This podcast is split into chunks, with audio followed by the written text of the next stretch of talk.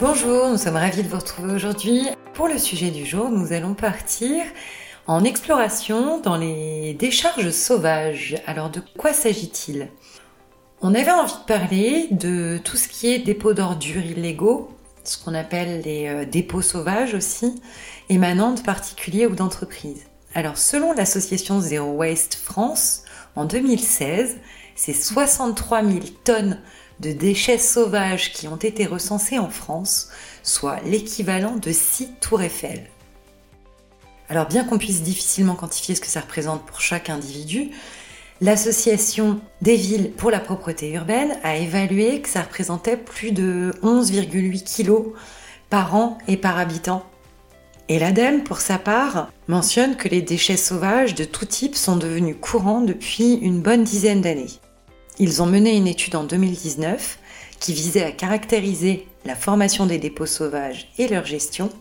Il en est ressorti que les dépôts sauvages concernent une grande variété de typologies de déchets et peuvent prendre des formes différentes. Il peut y avoir des dépôts contraires au règlement de collecte, des dépôts sauvages diffus, type jonchement d'ordures, ou même encore des dépôts sauvages dits concentrés. C'est ce qu'on appelle souvent des décharges illégales. Pour leur part, les répondants de collectivités territoriales estiment que les déposants sont pour un tiers des habitants du territoire et pour près d'un quart des professionnels. Les autres déposants seraient des touristes ou des habitants des collectivités alentours. Alors il en sort que nos collectivités territoriales ont du mal à prévenir, résorber et sanctionner ces mauvaises pratiques et le manque de sanctions contribuerait à ce que les individus et les entreprises continuent à agir de la sorte.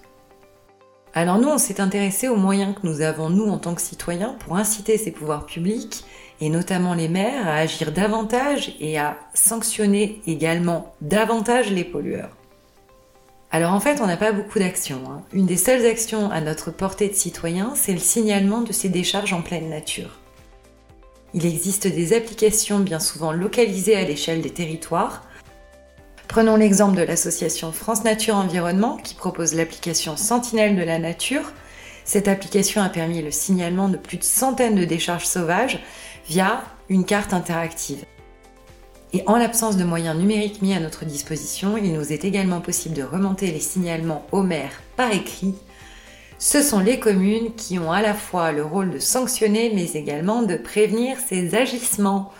Voilà, donc on remonte les signalements de ces décharges en pleine nature et ce sont les communes qui agissent. On vous souhaite une très bonne journée et on vous retrouve demain pour un nouvel éco-geste.